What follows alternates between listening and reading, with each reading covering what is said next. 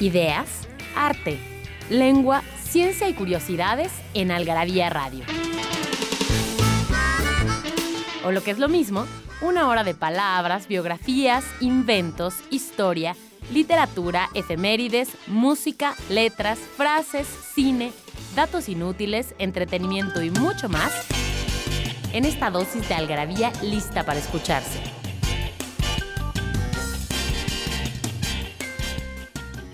Algarabía Radio. Primero, el principio. Inquipit.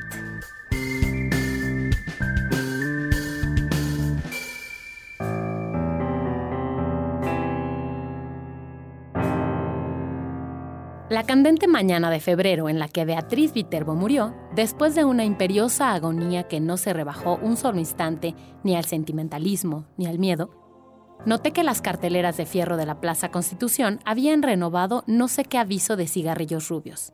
El hecho me dolió, pues comprendí que el incesante y vasto universo ya se apartaba de ella, y que ese cambio era el primero de una serie infinita. El Aleph, Jorge Luis Borges.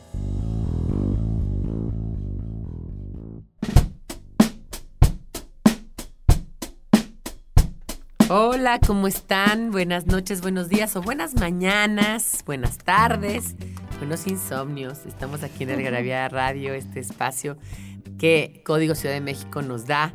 Está con nosotros Daniel Moral en los controles como siempre y está conmigo Mónica Alfaro Altamirano. ¿Cómo estás, Mónica? Hola, hola, muy bien, gracias. Pues muy bien, y vamos a hablar de un tema además que yo creo que en Algarabía Radio va a tener, va a tener rating, va a tener su rating y va a tener sus, sus downloads porque eh, tiene que ver con la mujer, tiene que ver con la liberación femenina y tiene que ver con el Día Internacional de la Mujer Trabajadora. Y bueno, ¿por qué el Día eh, Internacional de la Mujer no debería de existir? eh, en sentido estricto. Bueno, porque si no existe un Día Internacional del Hombre, pues tampoco debe haber de la mujer si buscamos la igualdad propiamente. Pero ¿por qué existe un Día Internacional de la Mujer, Mónica? Bueno, el Día Internacional de la Mujer es, Es de como la mujer trabajadora. de la mujer trabajadora, no de la mujer tal cual. Y bueno, si ustedes eh, han estado como al pendiente de lo que pasa en estos días, es el 8 de marzo. Y es a raíz de que en 1908, el 8 de marzo, hubo un incendio provocado al parecer por el dueño de una fábrica textil de la fábrica Sirtwood Cotton en Nueva York, en donde mueren 146 mujeres obreras calcinadas. Estas mujeres habían tomado pacíficamente las instalaciones de la, de la fábrica para exigir mejores condiciones de trabajo. Entonces, se supone, bueno, se cree que el, el- el El dueño... tipo no, no tuvo mejor idea que... Ajá, que matarlas, básicamente, ¿no? Que, que hacer un incendio y matarlas.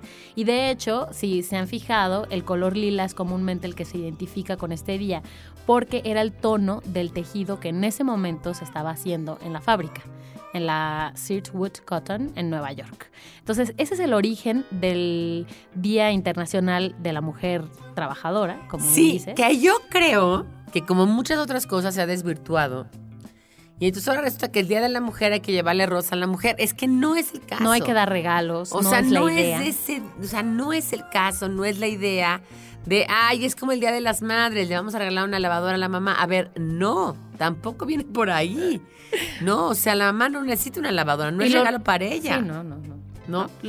Entonces, bueno, yo creo que tiene que ver con todo esto y, y- y creo que vamos a hablar hoy en día, o sea, no solamente todo el programa va a estar dedicado a este Día de la Mujer, sino vamos a hablar de el movimiento feminista o por qué existe el feminismo, por qué debe de existir y por qué todos, en sentido estricto, todos debemos de ser feministas. ¿No? Hombres y mujeres. Y también debemos de no ser feministas en otro sentido, ¿no? Debemos, también vamos a, a mencionar un poco como este grupo que tal vez es conocido como las radicales y que tal vez en muchos casos es lo que lo primero que mucha gente piensa cuando piensan en el término feminista, ¿no? En más bien en una cosa como feministoide, como así radical y quemabrasieres, ¿no? No es, es el, el tema tampoco. Y- Feminazi. Sí, exacto, como feminazi que eso es llegar al otro extremo. Entonces vamos a platicar un poco de historia, de personajes, de por supuesto que de lengua y de todo lo que tiene que ver y gira alrededor de este tema. Así que, ah, y como siempre nos vamos a poner guapos con los regalos, que no son solo para mujeres, así que Nada también que pueden participar la- los la- hombres. la pregunta era tan, tan básica, ¿no? este, que la voy a cambiar. Porque Mónica preguntaba que cuándo se conmemora el Día Internacional de la Mujer. Sabemos que es el 8 de marzo y eso. Es la cosa nada más de poner un pretexto para que ustedes se ganen revistas. No, pero, no, yo les voy a pedir que me digan tres, tres feministas que hayan dejado huella. Tres feministas que hayan dejado huella. Ya que también está, fácil. Ya sea este eh, ya sean políticas, ya sean, eh, no, este, no sé, hay, hay, hay unas por ahí que son escritoras, hay otras que son por otro lado. Entonces, tres feministas que hayan dejado huella, ¿no? En esta historia de las mujeres que hemos, digamos, dónde estamos paradas hoy en día, piénsenlo, piénsenlo bien. Vamos a un corte. Esto es Algarabía Radio, no le cambien, no se vayan y si se van a mover, llévense el smartphone para que sigan. Porque no hay mejor adicción que la adicción a las palabras. Palabra filia.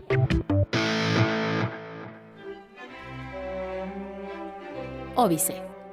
Esta palabrota aparece en el diccionario en 1737. Del latín obex, que significa cerrojo, la asimilamos como obstáculo, estorbo o impedimento. Gran auge tuvo en el siglo XIX y principios del siglo XX en poemas y tratados románticos. Si bien no falta hoy el enamorado que todavía escribe versos del tipo La puerta negra ni cien candados son nóvice que me detenga, hoy por hoy dicha palabra está quedando en desuso, por lo menos en el español hablado. Por ejemplo, no es lo mismo los celos de tu madre son el óbice de mis anhelos que a ah, cómo jode tu jefa.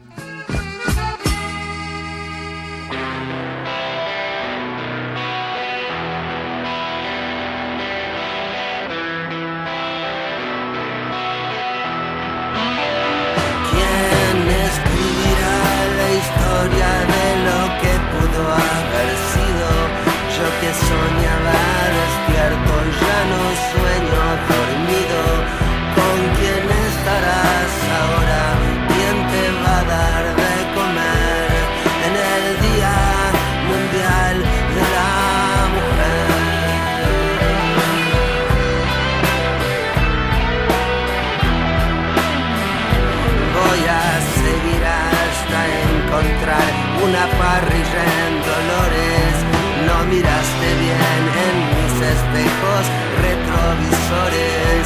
Ahora que pusiste el freno, espero que encuentres algo bueno que morda. Que morda. Eduardo, subí la radio, yo enciendo un petardo. ¿Cuánto falta para llegar a cualquier lugar? Ojalá te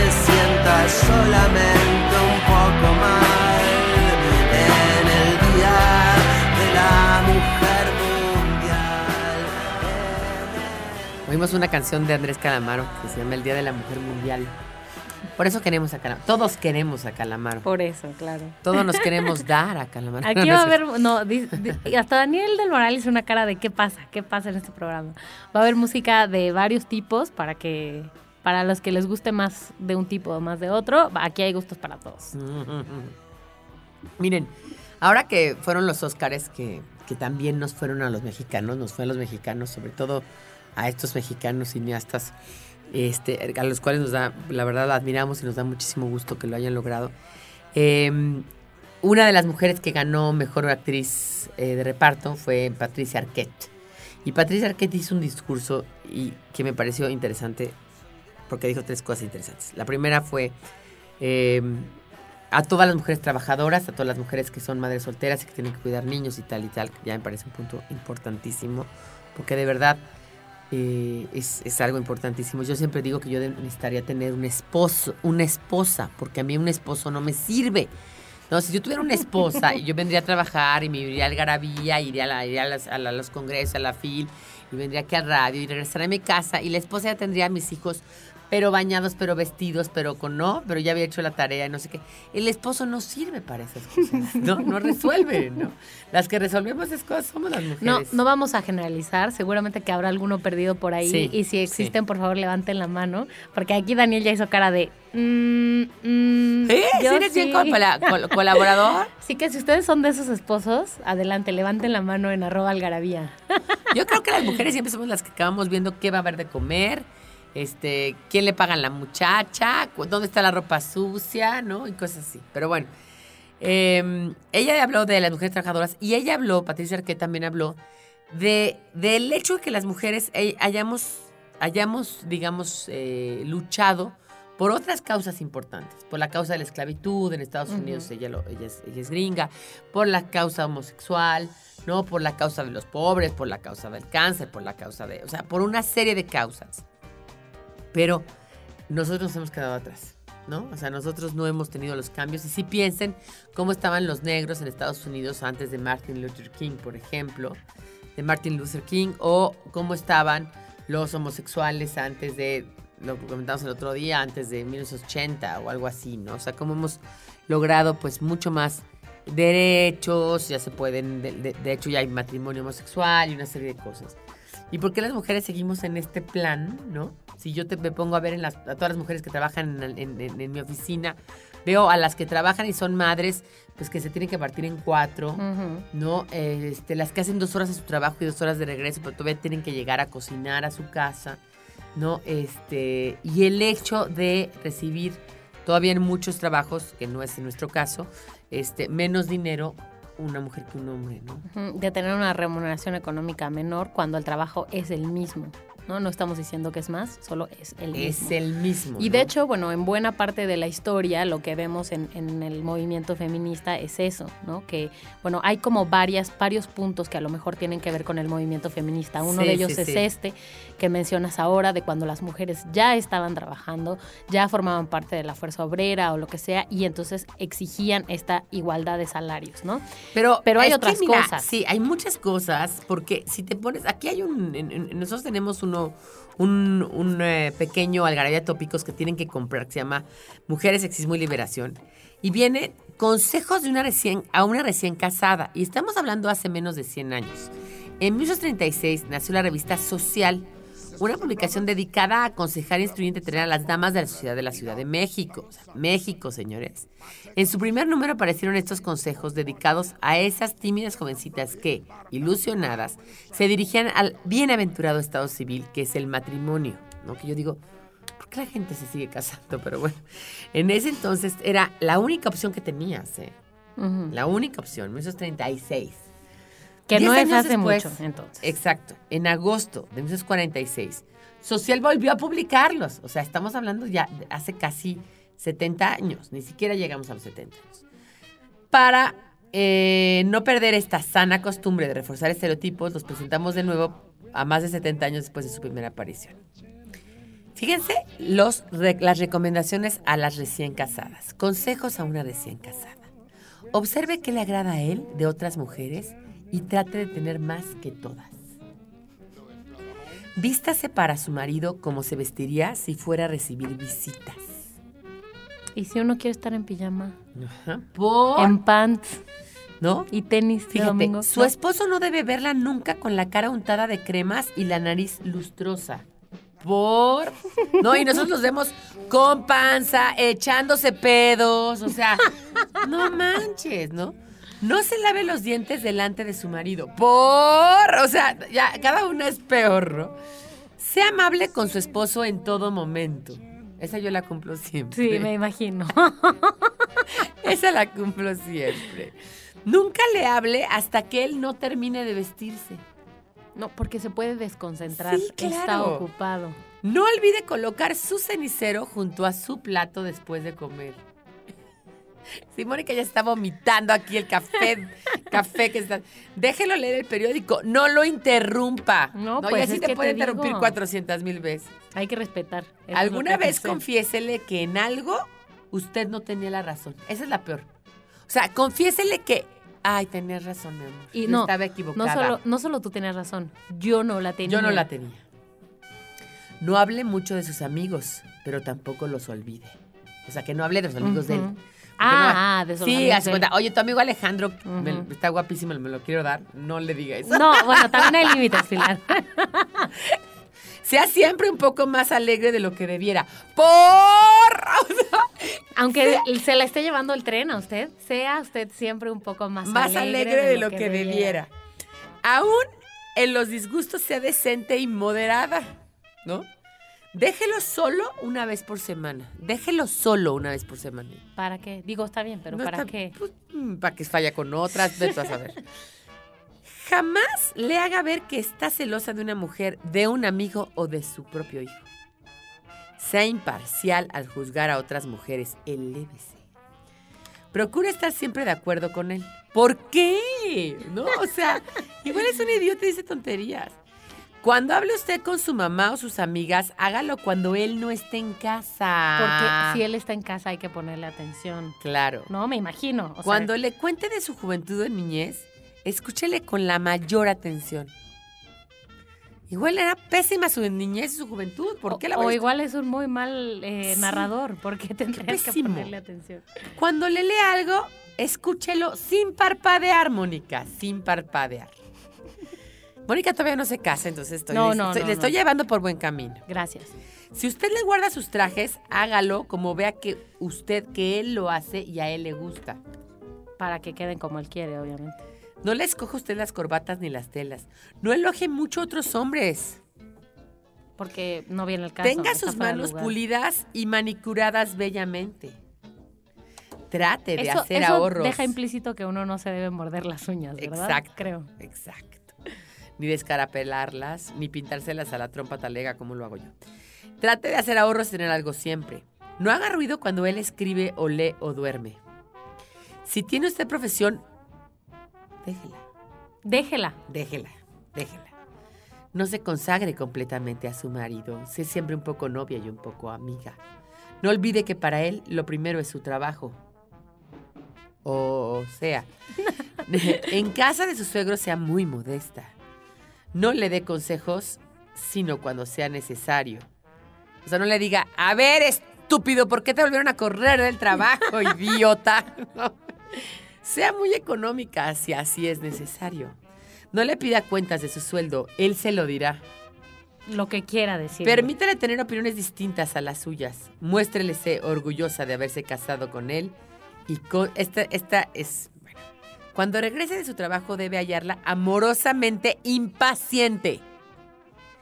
Y por último, muéstrese orgullosa de haberse casado con él. Niñas, si ustedes no cumplen con esto, ni le busquen, no se casen. Van a tronar, los hombres así les gustan. Sumisas, atentas, que cocinen, que dejen su trabajo. O sea, fíjense, 1946 lo republicaron. Señores, estamos mal. Estamos Sí, o sea, lo, mal. lo publicaron en 1930, después lo pensaron bien y dijeron... 36 y luego Claro, 46. viene muy bien al caso. Muy bien, al caso lo vuelvo a publicar. Bueno, vamos a un corte y volvemos aquí para que Mónica nos cuente qué tan buena mujer es ella.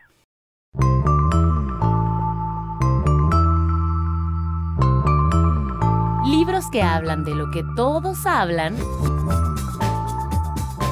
pero nadie escribe. Algarabía Libros. Frases para no olvidar.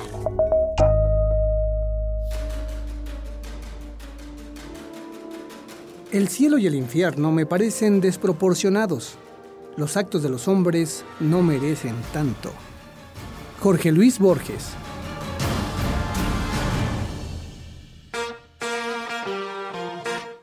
Let's go, girls. Come on.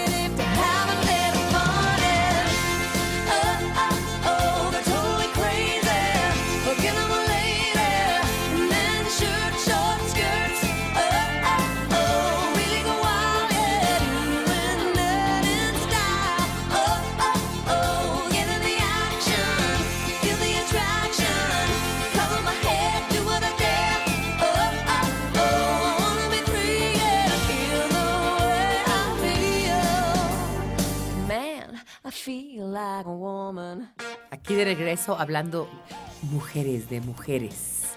Mujeres empoderadas, transgresoras, chicas malas, chicas que han roto los patrones. Tú no te portas bien como mujer, ¿va? ¿Por qué no? Eres muy mala, muy mala mujer. Trabajas, Mm, haces lo que te da la gana, Sí. chupa chela directo de la botella. Del- Yo sí, te he directo visto. de la botella. No yo vivo he con mis visto, papás, no vives pero con tampoco papás. vivo con las mi marido. patas a los a los muebles este, cuando estás viendo Netflix Por supuesto, a la mesa. y comes directo del plato. No, no, no, no, no, no, no eres buena mujer. Lo hago muy mal, perdón. Yo soy muy mala mujer, señores. Yo fumo puro, tomo whisky. Yo no tomo cosas de mujeres. Yo tomo whisky derecho, ginebra derecha si puedo, tequila y mezcal. Este, me comporto de la fregada. Sé cocinar, eso sí. Bueno, pues algo bueno sé tenías que cocinar, tener. me gusta cocinar. Tejo, tejo muy mal, pero tejo. Este, pero cuando me da la gana y si me da la gana y si no me da la gana no tejo y entonces me comporto muy mal. No soy soy una buena ama de casa porque soy medio, ya sabes, este, obsesiva compulsiva como buena Virgo. Me gusta el orden, pero fuera de eso. ¿no? Y pues es que aquí tengo gente que me ayuda, obviamente, porque si no no lo podría hacer. ¿Tú eres buena ama de casa? Mm, sí. Yo te dijo, voy a invitar a cenar a mi hermano y le compro pizza. Bueno, pero le compré algo, le preparé algo y lo Sí. esperé con, con ganas. Eso Porque sí te iba a llevar al aeropuerto, ¿no? Era una cosa así. Bueno, era favor, favor pagado. Favor pagado, le compró unas pizzas, cómetelas rápido, le metió la pizza y se fue.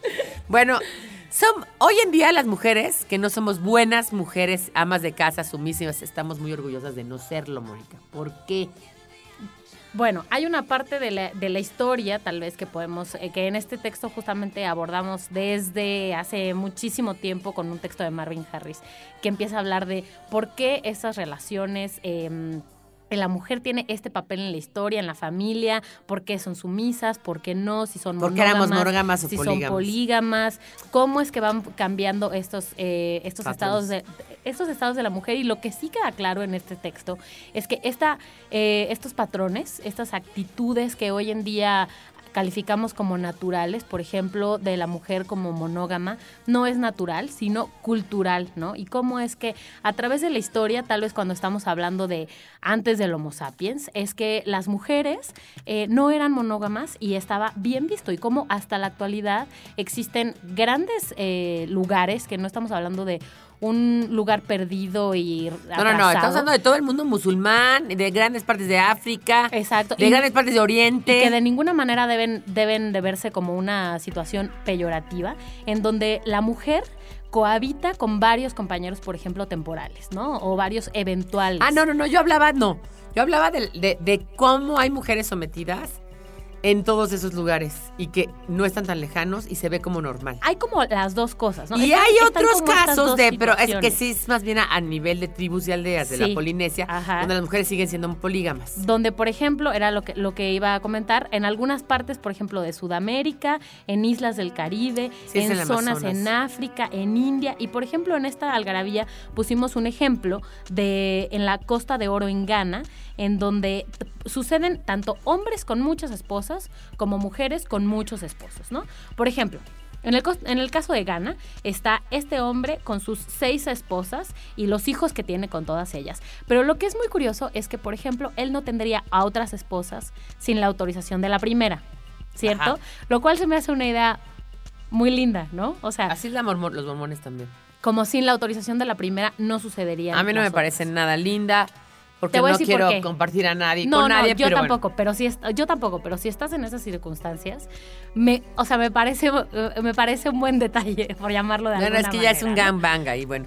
Y después está como el otro punto, porque no solamente los hombres es que viven en estas circunstancias y por lo tanto uno pensaría, claro, es natural que el hombre tenga varias parejas y que sea polígamo, pero no la mujer. Lo que decía es, en estos otros lugares eh, tienen las mujeres eh, distintas parejas temporales que van cambiando, tienen hijos con, con varios de ellos, ¿no? Y no están mal vistas y no están castigadas. Entonces, bajo esta lógica, dice Marvin Harris, es por eso que no entiendo cómo cabe insistir en, en que nuestros antepasados vienen de familias nucleares monógamas, cuando la- a lo largo de toda la historia eh, esto ha sido claramente probado que no. Y Claro, por es eso, como lo que decíamos otro de la, la homosexualidad, que está probada como una forma natural. claro. Y yo me quiero ir un poquito más atrás, que lo viene en mi libro de Todo excepto feminismo. No viene este artículo de Marvin Harris, viene un artículo mío, donde yo cuento el origen del sexo. Me basé en varios antropólogos. Y lo que digo es que en origen, cuando éramos organismos unicelulares, y la Tierra era otra, y el entorno era otro, eh, las mujeres eh, y los hombres no existíamos, existían células que tenían, digamos, los dos sexos o ningún sexo, más bien cero sexos. Y se reproducían por mitosis. ¡Pac! ¡Pac! El momento en que una célula se divide en dos, es un organismo viejo, se divide en dos, se crean dos organismos nuevos, pero esos dos organismos nuevos no son tan fuertes eh, para resistir ciertos entornos. ¿no? Hay todavía muchísimos organismos que siguen, se siguen reproduciendo por mitosis, muchísimos, muchísimos. Pero en ese momento, estas células, un- unos tipos de células, se dieron cuenta que si había una reproducción sexual, que la reproducción sexual era el, gamet, el organismo A le envasa un gameto A al organismo B, ¿no? Que lo recibe y se crea un gameto C. ¿Ok? Por inventar Sí, A, sí, B, sí. C o 1, 2, 3 o whatever. X, Y, Z. ¿No? Entonces, esa forma de reproducción hacía que el tercero, esa célula nueva, que salía de dos células viejas, tuviera mucho más posibilidades de subsistir en el medio, en un medio adverso.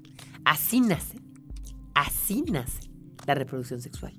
Y resulta ser la más óptima para el crecimiento de la... O sea, las especies que se reproducen sexualmente son mucho más adaptables y adaptadas al medio que, las, que el resto. Como que el resto que no, no evolucionan, digamos, a Pues las se quedan ahí los líquenes, los musgos, ¿no? Los hongos, muchas cosas que se reproducen de otra manera.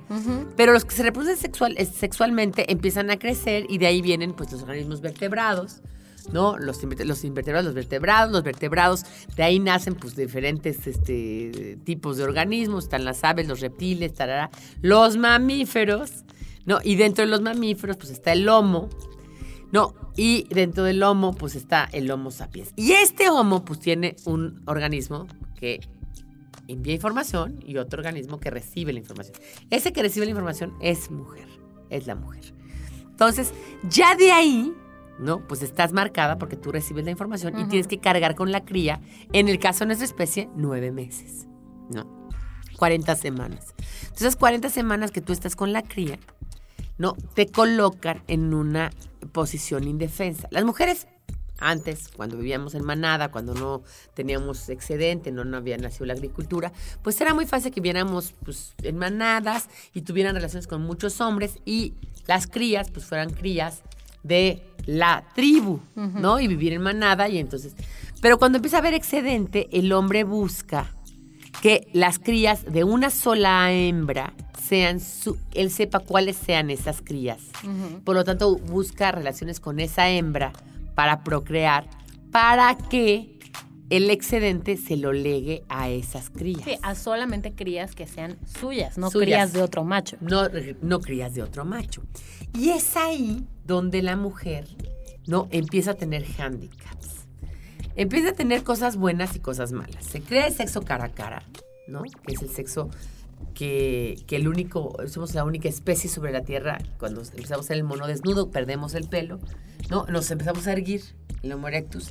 Los genitales quedan expuestos, ¿no? Ya no, ya no es como los, los perros y eso que los genitales no se ven, no, sino quedan expuestos. Nacen los senos protuberantes permanentes como una forma de emular la postura, digamos, en cuatro patas de las nalgas, ¿no? Emulan las nalgas, dic- dicen los antropólogos, entre ellos también Harris y, y otros, ¿no? Este, Levi Strauss y otros hablan de los senos como esto. Y se crea el orgasmo femenino, además del sexo cara a cara. Entonces se hace un vínculo de la pareja, ¿no? Que eso también viene en nuestro libro de prehistoria, de la historia de la sexualidad, que lo tienen que comprar ya, de Gustavo Vázquez Lozano. Se hace un vínculo entre la, ¿no? Mujer y el hombre mucho más profundo. La mujer tiene orgasmos con el hombre y tiene esa necesidad. Si tú ves una perra, cuando tiene, cuando digo una perra, una perra animal, tiene relaciones perro con hembra. varios perros, ¿no? Pues no importa, ella puede tenerlo con uno con otro y está en celo y realmente el, el macho es el que llega y, y huele su celo y entonces tienen, tienen, tienen este, se cruzan, ¿no? Bulan. Pero en el caso de las mujeres sí hay una- un vínculo que se crea con oxitocina entre el macho y la hembra. Pero No. tiene que ver con esto que dices, con más bien con el sexo de cara a cara. Tiene que ver con el orgasmo, que somos la única especie que tiene orgasmo.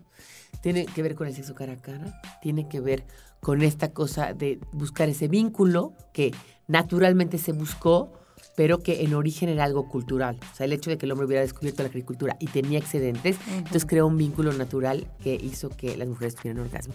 ¿Por qué no vamos a un corte? Repite la pregunta. La pregunta es, acuérdense que estamos hablando de las mujeres y de la cómo han ido evolucionando, cambiando las cosas a su alrededor a lo largo de la historia.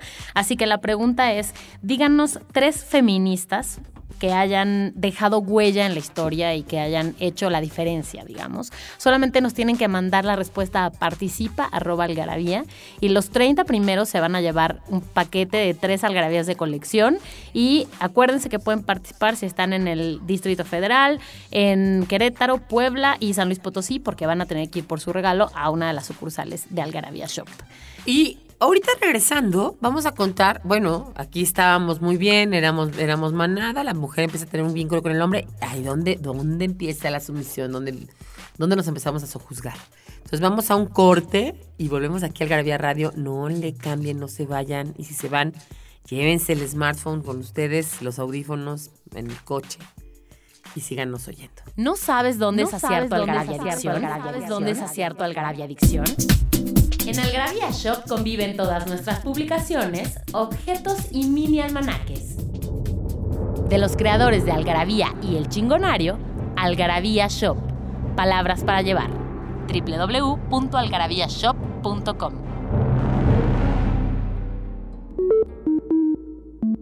En Algarabía Radio queremos saber lo que piensas. Encuéntranos en Twitter como arroba algarabía y en Facebook e Instagram como revista algarabía.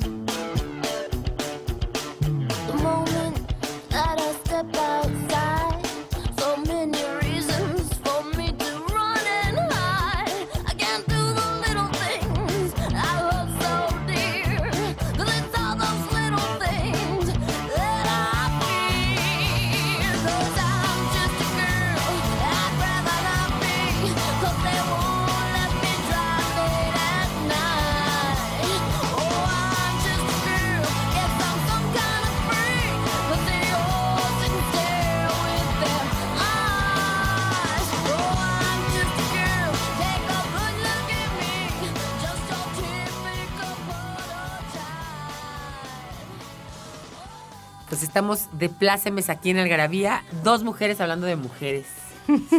¿Tú te consideras una mujer feminista, liberada, Sí, feminista liberada, sí. más que la generación de tu mamá, más que tu mamá? Por supuesto. Y eso, bueno, mi mamá tampoco es, eh, bueno, tiene 60 La años. mar de sumisa. Mm, pero tampoco es la mar de sumisa para nada. Pero también estoy segura que a sus 30, que es la edad que tengo yo, pensaba muy distinto que hoy a sus 60, ¿no? Claro. Pero mi mamá siempre nos dijo, mi mamá fue pionera de la píldora anticonceptiva, porque yo nací en 68 y ella la empezó a tomar en 69, ¿no? Este, pionera, pionera en México la píldora anticonceptiva, pionera de no se casen, pionera de no tengan hijos, pionera de estudien, es lo único que les voy a alegar, y yo le hice caso a todo. Hasta que después, pues sí, sí me casé, y sí tuve hijos, ¿va? Pero, vida. O sea, en "Ay, algunas pero-". cosas de un y, ratito. Y les voy a contar ahorita, al final del programa, cuál fue la peor pendejada que he hecho, que no es casarme y tener hijos, no es la peor. Pero hay algo que hice muy mal cuando construí mi casa y que tiene que ver con un juzgamiento y que, y que ahorita les voy a decir por qué es. Pero volvamos a Harris. Volvamos a por qué es que a- al punto número uno del- de, la cosa de la sumisión y tiene que ver con lo que decías del arado. Efectivamente, hay o sea, algo- si ya había una, a ver, va- vamos, vamos a reca- a recapitular, había un sexo ya cara a cara, ¿no? Ya las mujeres tenían orgasmos, ya los hombres buscaban el vínculo con la mujer, pero pues seguía existiendo un matriarcado. El hombre se iba de casa, ¿no? El, este, o, a, o a sembrar y regresaba y la mujer tararara, pero bueno, pues la mujer mandaba y así. ¿Cuándo se queda la mujer sojuzgada? ¿El arado? Punto importantísimo. Es la agricultura y el arado, ¿no? Con los bueyes, lo, lo que permite crear la agricultura. Y la mujer no tiene fuerza suficiente para llevar el arado. Y además, olvídate si la tiene. Vamos a pensar que si la tuviese. Cuando se embaraza a los nueve meses, Claro, ¿qué pasa? por supuesto. Porque a lo mejor, como decías, las mujeres que no están embarazadas, pues podían participar, a lo mejor de igual manera, ¿no? Podían salir a, a recolectar o lo que sea, pero cuando están embarazadas no funciona así, ¿no? Pero, a ver, no es nada más el hecho del arado como el arado como así, como hecho aislado, sino más bien todo lo que conlleva. Y, y justamente lo que, dice, lo que dice Harris es que al arar, los hombres aprendieron a uncir y a conducir bueyes. Esto significa que se inventa la rueda, que ellos adquieren una especialidad de conducir estos vehículos que tenían tracción animal. Entonces, ahí no para, digamos, el círculo o sea, ya la mujer no estaba manera. involucrada en eso. Ya no. Ni en uncir bueyes, ni en la tracción, ni en la rueda. digamos que todo empezó con el arado y evolucionó a la rueda, los bueyes, a, a- a después de eso, pues empezaron a encargarse del transporte de las cosechas de este mercado. Y esto obviamente solo pasó eh, se Entre relacionó- hombres. Entre hombres. Se relacionó obviamente con el comercio, se relacionó con cobrar, se relacionó con intercambios, con llevar registros y entonces la con poder, y con poder económico. Claro, Ahí está. con la manutención, ¿no? Con, con que solamente los hombres eran los que intervenían en las actividades responsables, ¿no? Entonces ellos tenían todo el dominio desde el arado hasta la contabilidad de lo que se había comercializado. Y no olvidemos que el poder, el, o sea, el dinero da poder. El poder económico te da poder en otro sentido. Por supuesto. Y de ahí, por ejemplo, es que todos aquellos grandes personajes del principio, por llamarlo de alguna manera, de nuestra historia pues moderna, ¿no? Los escritores, los eh, matemáticos, los grandes, no sé, eh, especialistas en contabilidad, en aritmética, pues eran hombres, porque eran los que sabían leer, los que sabían escribir. No es que los hombres de aquella época fueran más inteligentes que las mujeres de aquella época y con el paso del tiempo nos hemos hecho más listas, no. Es que en ese momento las mujeres estaban paradas en otro lugar, Y estaban haciendo otras cosas y criando niños. por ¿no? supuesto. ¿No? Entonces, bueno, pues en lugar de que los niños fueran de la manada y los cuidaran hombres o mujeres como era antes, pues no, ya la mujer ya estaba en otro lugar. Y luego viene la guerra. Con el excedente viene la guerra. Y en el momento en que, la- en que la guerra nace, pues también nacen las armas, las armas, las armas punzantes, las, las flechas. Y entonces ahí también la mujer tiene poco papel que jugar, porque la mujer no puede ir a la guerra. Porque tiene que quedarse con las crías o tiene que quedarse embarazada. Entonces también te da poco poder económico. Y de hecho, bueno, buena parte de la historia del feminismo tiene que ver con eso, ¿no? El principio, principio de la historia del feminismo tiene que ver con que lo que se pedía, por llamarlo de alguna manera, era lo que se exigía es que las ¿De mujeres... qué época me estás hablando? ¿Siglo XVIII? el ¿Siglo XIX? 1673 empieza, O sea, digamos, aquí, efectivamente. ¿no? Con, con, con la ilustración, por llamarlo de alguna manera, ¿no? Y la primera exigencia es que las mujeres reciban la misma educación. No estamos hablando de igualdad, de voto, de salud, no estamos hablando de, na- de nada de eso. La primera exigencia del feminismo es la educación. Y la lógica es que si ellas se van a quedar con los hijos, dado que los hombres se van, entonces ellas estén mejor educadas para poder instruir a la familia entera y por lo tanto a la sociedad, ¿no? Ni siquiera tiene que ver con con que me igualdad en todos los ámbitos. Pero con- fíjate que es, es interesante. eh, Jane Austen, que se quedó soltera, la tengo ahí entre las solteronas, este, en el artículo de las solteronas, eh, esta Jane Austen dice en uno de sus textos, y según yo es en Pride and Prejudice, dice, ustedes los hombres no nos entienden porque ustedes salen a la calle. Nosotras en cambio estamos confinadas aquí y no tenemos más remedio que seguir confinadas a un espacio y un tiempo. No tenemos opciones, no tenemos alternativas. No podemos trabajar, no nos podemos mantener por nosotras mismas. Entonces, si te das cuenta, estamos hablando ya de mil, Jane Austen finales, o sea, mil, 1790 y tantos, 1800, principios de 1800, como ya había una idea, ¿no? De, de triste, ¿no? De las mujeres como no tenemos alternativa, ¿no? ¿Qué, qué le pasó a Sor Juana? Pues Sor Juana se tuvo que ir al convento porque dijo, prefiero estar en el convento, ¿no? Aunque ya pues no era muy rezandera, pero, pero que, que mantener un marido, que estar cuidando a un marido, tener que copular con un marido que yo no sí, la razón por la que ella se fue al convento no fue por vocación religiosa, religiosa, no, no, sino no, claro porque que no. había estaba renuente a No, pues acuérdense, vida su primer sueño, su primer sueño habla del saber como, como algo para transgredir con la religión y bueno, por eso la castigan y la carta Sor Filotea y todo lo demás. Ya lo haremos un número, un, un programa entero de Sor Juana, ¿no? Que da para mucho, pero, pero lo que sí es cierto, como dice Mónica, es que sí, lo que pedían las mujeres ahí era por lo menos educación, igualdad. Y luego ya después vendrían las sufragistas, ¿no? Que pedirían el voto. ya después, digamos, en una, por llamarlo, de hecho en este número lo llamamos como la segunda ola del femi la primera ola del feminismo formal, ¿no? Formal, formal, que tiene que ver con esto, con igualdad política en los, en los dos sexos y pues esto obviamente se traduce en el derecho al voto. Y el primer movimiento es el sufragismo y de hecho hay un asunto aquí entre que se- a veces se utilizaba igual el término sufragista como feminista, lo cual efectivamente pues no aplica para todos los No. casos, ¿no? Pero en ¿Sabes alguna quién época era se utilizaba así. sufragista? ¿Sabes quién era sufragista? Este, la mamá de Mary Shelley. Ah, que hablábamos de ella el otro día. El otro día, así en, en Palabra Filia. pero, pero puedes decir el nombre porque es una de las respuestas de este de esta trivia. No puedo decir. pero pues, no, ni modo que no digamos nombres en todo el programa. No, no voy a decir el nombre. No voy a decir el nombre. No voy a Ok, bueno, si ponen ese, ese el, el nombre de la madre de Mary Shelley, también va a ser este punto más. para Si es que ella se llamaba Shelley por el marido. Exactamente, Sí. por el marido. Oigan, y, y bueno, justamente ya entrando a este tema de- de- del feminismo, eh, ¿qué, qué buscaba el feminismo o cómo logró el feminismo estar hoy en día como estamos, ¿no? Que tampoco estamos muy, muy bien del todo, pero, pero estamos mejor. Todavía hay sexismo, un sexismo velado, lo decíamos el otro día, ¿no? Cuando vas a pedir una chela y una coca de dieta y automáticamente le traen la coca de dieta a la mujer y la chela al hombre. Y resulta que el que pidió coca de dieta fue el hombre y la mujer pidió la chela, ¿no? no, ese tipo de cosas, ¿no? O la cuenta que se la siguen trayendo al hombre o cosas así, ¿no? Pero que también hay muchas mujeres que les gusta jugar de ambas partes, ¿no? O sea, no es culpa de ningún hombre ni, ni de nadie, ¿no? no, No, Es un poco no, no. todo, ¿no? Es un poco todo, es un poco la cultura mexicana, es un poco cómo estamos acostumbrados a vivir y a pensar.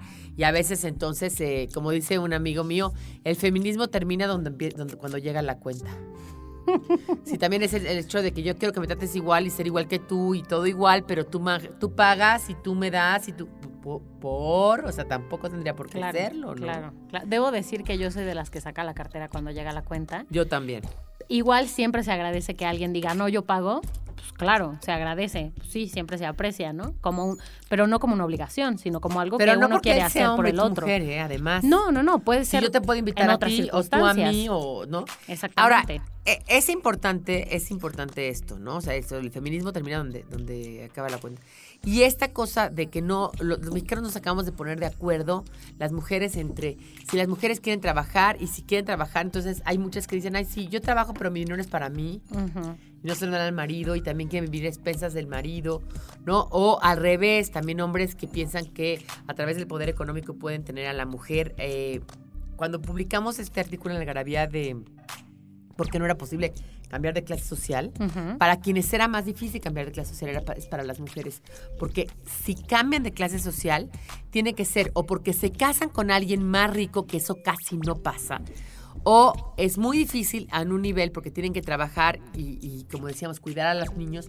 Y en el otro nivel, el nivel de, de- de clases altas, tienen una cosa que se llama techo de cristal. O sea, la mujer nunca va a llegar más allá del hombre porque siempre será mal vista socialmente que llegue más allá del hombre o logre cosas que el hombre no hace, ¿no? Y entonces nos pasan cosas así como, ay, pero es que tú trabajas, ¿verdad? Ay, pobre de ti, ¿no? Y tonos así que te dicen en la escuela de los niños y que, bueno, eh, a mí, a mí me ha pasado. Entonces, no hay una uniformidad. Y estamos hablando de, de gente mucho más joven que yo de edad. Estamos hablando de chavas, pues, que tienen 35 años, ¿no? O sea, yo Sí, ni les llevo siquiera es 10 como que años. sean de otras generaciones mucho más grandes o lo que sea, las tías de yo que sé quién, ¿no? No. Vamos a ir a un corte y volvemos aquí al Garabía Radio. Mexicanos somos y en el camino andamos. Frases que solo nosotros entendemos. A la mexicana. Virolo. Utilizado como adjetivo o sustantivo, virolo se refiere a una persona visca o que sufre de estrabismo.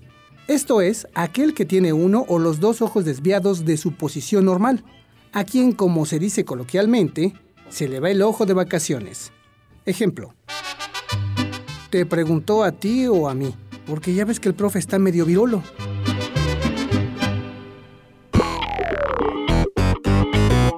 Nos hicimos de palabras y se las pusimos a todo lo que pudimos. Libros, tazas, playeras, tarros, libretas, termos, mandiles, vasos, plumas, portavasos, etiquetas, portatabacos y mucho más.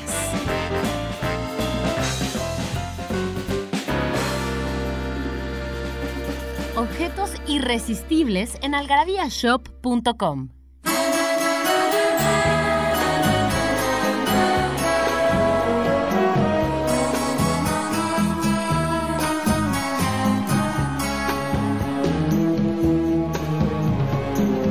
La mujer que yo quiero no necesita bañarse cada noche en agua bendita. Tiene muchos defectos, dice mi madre, y demasiados huesos, dice mi padre. Pero ella es más verdad que el pan y la tierra. Mi amor es un amor de antes de la guerra para saberlo. La mujer que yo quiero no necesita deshojar cada noche una margarita.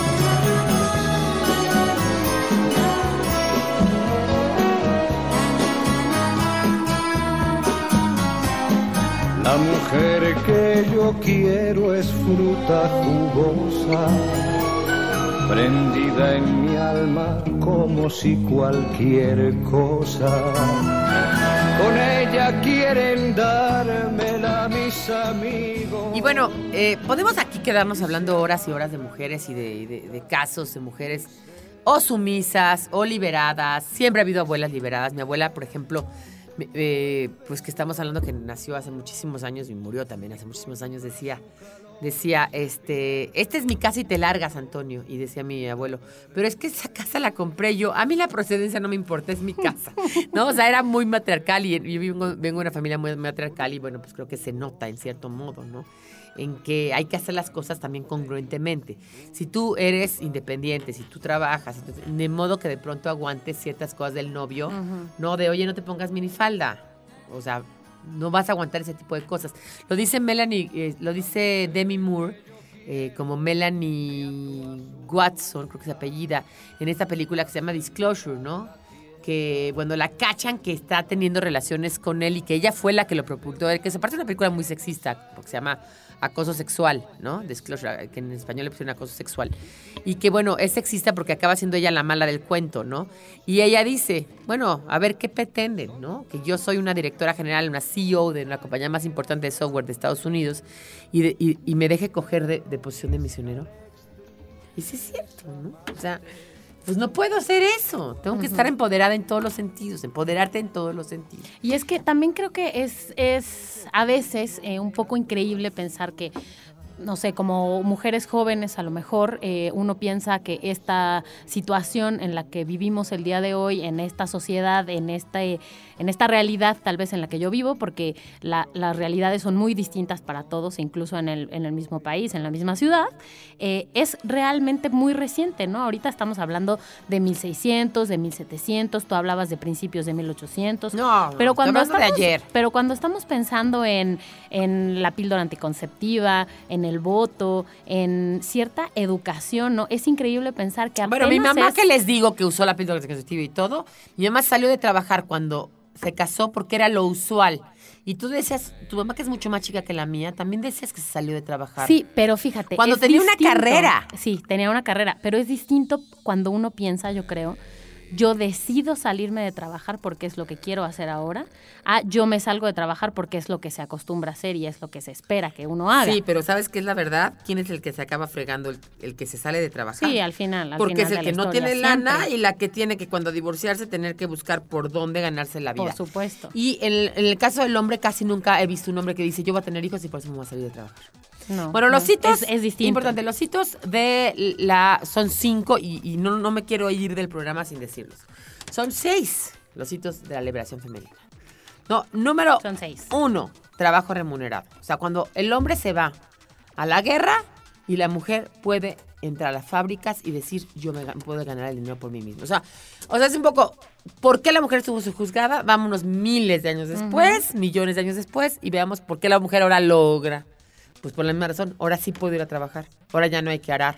Puedo ir a, puedo ir a trabajar por otra manera. Sí, casualmente resulta que en cuanto empieza la, la onda del trabajo remunerado para las mujeres, hay muchas mujeres que deciden, guerra, ¿eh? que deciden quedarse solteras. ¿Se acuerdan de este póster que ahorita si quieren subimos a que está la mujer así empoderada, así Ajá. dice We are the women and we, we fight for our country o algo así con un pañuelo en la cabeza? Bueno, pues es una mujer empoderada por la guerra.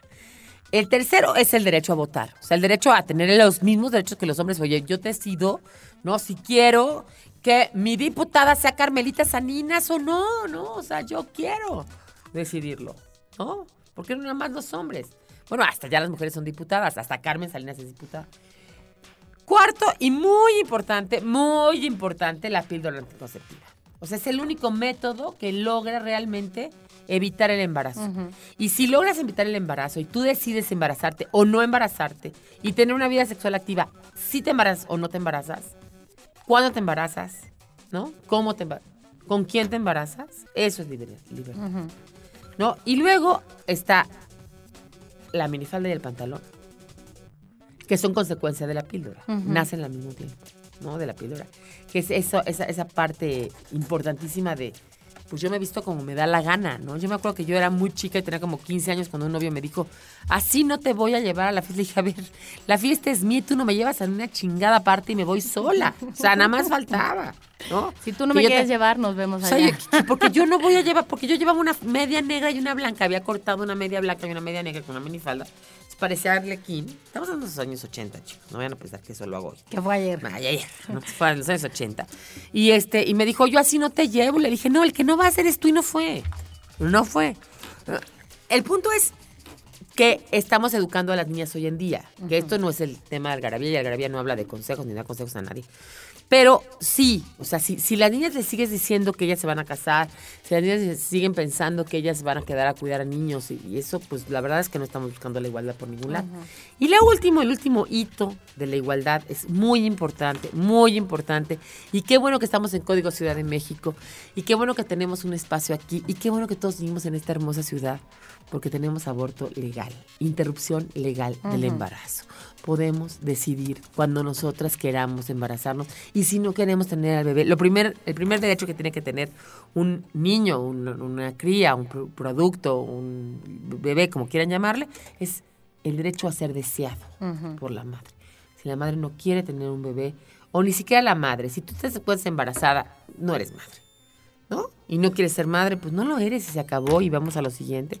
Y ese es un gran derecho de las mujeres y un derecho inamovible de las mujeres al que ningún hombre puede tener opción de opinar sobre un tema tan importante como ese. Sí, aquí, bueno, pues hoy estamos en el 2015, pero en realidad esto, bueno, ya tiene un par de años en la Ciudad de México. Desde el 2007 es que se despenaliza el aborto en el DF. Hace pero muy bueno, poquito. Esto no quiere decir que, en todo, por, que, por ejemplo, en el caso de México, que en todos los estados iguales. Es una En legislación por no. estado y, y, bueno, pues depende del estado, ¿no? Pero uno finalmente puede moverse o sí hay como eh, un poco de, de más conciencia de esto que tú estás diciendo, ¿no? Bueno, pero a mí también me tocó una época en mis años 80, vuelvo al punto, yo estaba en la prepa donde amigas mías tuvieron que hacerlo de manera horrible, en lugares asquerosos, con unos riesgos tremendos, etc. Y además que esto no es una lucha reciente, pues si esto eh, tiene un par de años en la Ciudad de México, bueno, es porque ha sido una lucha que viene desde los años 70, a lo mejor, ¿no? Y, el que- mismo Harris lo cuenta, ¿no? Que el aborto ha sido natural y con natural a la especie humana. Pues las mujeres no querían ya embarazarse, no tenían métodos anticonceptivos, pues había aborto y había infanti- infanticidio. Que se vuelve peor mil veces, morían. ¿no? Exactamente. Bueno, y otra cosa importante, más para acabar de redondear, es cuando hablamos de feminismo hablamos de la idea de que los hombres no somos iguales que las mujeres, somos diferentes, tenemos diferentes formas de ser, pero que tenemos que tener total y absolutamente las mismas responsabilidades y derechos para con los hijos, para con la familia, para con la economía, para con la casa, para todo lo demás. Y eso obviamente nos, nos coloca en, en una situación de equi- equidad Que no es lo que mismo no que de igualdad. igualdad, Ujú. ¿no? Por eso mi libro, que yo les los recomiendo que lo compren ya, está en Amazon, está en Kindle, se llama De todo excepto feminismo. Este, yo soy la autora y dice indagaciones acerca de las palabras, la vida, el amor y el género. Ahí Hablo del género, tanto se culpa de muchachos y muchachas y cuando el género no es el problema en la Ujú. lengua. O sea, el sexismo en la lengua no está en el género. está en- y eso vamos a hablar en otra ocasión porque ahorita no nos daría tiempo de hablar de eso. Pero es un poco eso, ¿no? Es, es- es todo junto, ¿no? El feminismo, estamos hablando de equidad, estamos hablando de igualdad de oportunidades, de igualdad de sueldos, de igualdad de, de- de criterios y de, bueno, por nosotros, por lo menos nosotros en la Algarabía tenemos una empresa total y absolutamente equitativa. Ro Carlos, que estuvo aquí el otro día, es hombre, hay muchos hombres también. Y bueno, también hay gays, hay de todo. Entonces, pues, porque bueno, los gays son hombres, pero pues también tienen también sus derechos, Sí. ¿no? Entonces, eh, vamos a un corte y les voy a contar qué es lo que hice mal yo. Nostalgia en pequeñas dosis. Algarabía para recordar.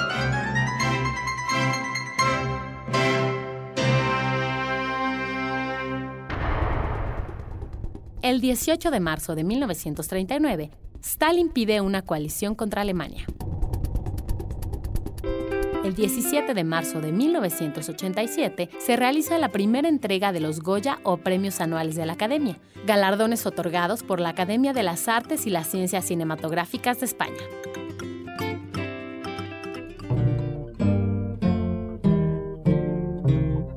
El 24 de marzo de 1996 fallece la cantante mexicana de música popular Lola Beltrán. de mí. Cuando quieras que esté yo contigo. Ya estamos en el final de este programa sobre mujeres de Algarabía Radio. Eh, y bueno, antes de que terminemos, les Más que sobre la mujeres era sobre feminismo, ¿no? Y como liberación femenina. Sí, ¿no? exacto. porque de mujeres podemos hablar largo y tendido. Exactamente, exactamente. Y bueno, justo por eso es que la pregunta de hoy es que nos digan los nombres de tres feministas que hayan dejado huella a lo largo de la historia. Tienen que mandar la respuesta a participa.algarabía.com y los primeros 30 se van a llevar paquetes con tres algarabías de colección. Y recuerden que pueden participar si están en la Ciudad de México, en Querétaro, en Puebla y en San Luis Potosí, porque van a tener que ir a recoger su premio a una de las sucursales de Algarabía Shop. Así que participen, que está más o menos fácil, nomás es cosa de googlear un poquito. Bueno, de hecho, ahorita voy a decir a una. Yo la tontería que cometí, y una de mis grandes, grandes eh, personas, que además lo tengo también en mi libro, un artículo sobre ella, de todo ese feminismo, es Virginia Woolf. Esta escritora que, bueno, murió por, era bipolar y tenía muchos problemas, unos problemas psíquicos, y se suicidó. Pero era una mujer muy inteligente y muy lúcida. Ella había sido educada casi igual que, que los hermanos, y el papá las había lle- llevado a ella y a su hermana Vanessa a, a leer mucho y estudiar mucho. Y decía que una de las maneras que la mujer se podía liberar era to have a room of her own. No sé si ustedes lo han oído hablar, una habitación propia. ¿No? Así se llama el libro. Es un tratadito chiquito. dice a room of her own. Y, y cuando tienes una habitación propia, cuando digo habitación es tu habitación, tu espacio, ¿no? No que tengas eh, un costurero donde puedas platicar con las amigas, y porque mi abuela tenía costurero, ¿no? El lugar, o un estudio, una, sino una habitación propia, un room, un lugar para ti. Entonces te puedes liberar. Bueno, pues yo cuando construí mi casa, ¿no? Cuando tuve, tuve la, la- la oportunidad de construirla, pues no. Hice No una habitación con mi marido, ¿no? En una cama king size, en la que los dos dormimos todas las noches. Y entonces, mis hijos tienen cada uno su habitación propia.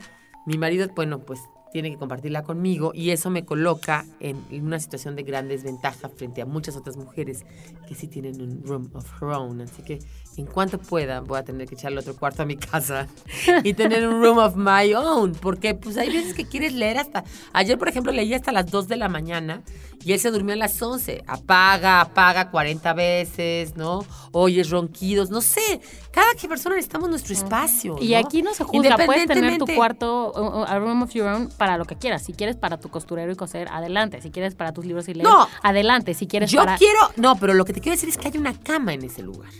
Ah, ok. Eso es lo importante. Porque yo sí tengo una biblioteca, pero no tengo una cama en la biblioteca. Tiene que haber una cama en ese lugar, porque en esa cama, ¿no? Tú puedes pasar ese tiempo y dormir, ¿no? Ya me voy, ya nos vamos, ya. nos tenemos- Adiós, Daniel. Daniel, ¿eres feminista?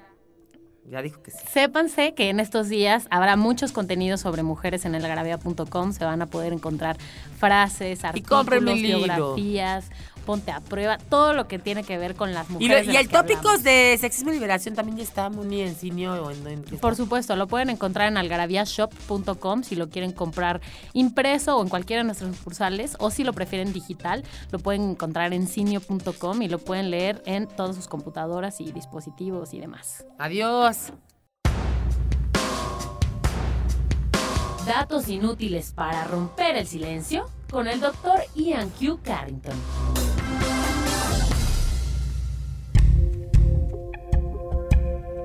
Se han detectado residuos de cocaína hasta en un 75% en los dólares estadounidenses.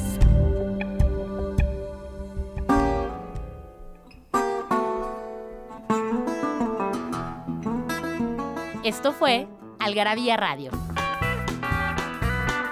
Conocimiento, ingenio y curiosidad en una hora. Porque la cultura no solo está en las bibliotecas, museos y conservatorios. Algarabía Radio.